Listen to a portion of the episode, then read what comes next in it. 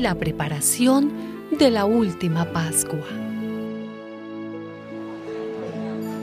Llegó el día de la fiesta en que se comía el pan sin levadura, cuando se sacrificaba el cordero de Pascua.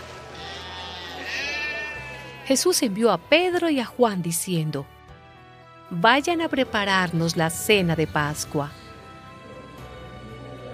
Ellos le preguntaron, ¿Dónde quieres que la preparemos?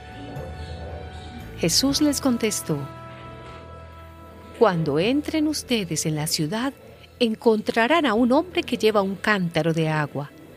Síganlo hasta la casa donde entre y digan al dueño de la casa, el maestro pregunta, ¿cuál es el cuarto donde voy a comer con mis discípulos la cena de Pascua? Él les mostrará en el piso alto un cuarto grande y arreglado para la cena. Preparen allí lo necesario. Ellos fueron y lo encontraron todo como Jesús se lo había dicho y prepararon la cena de Pascua.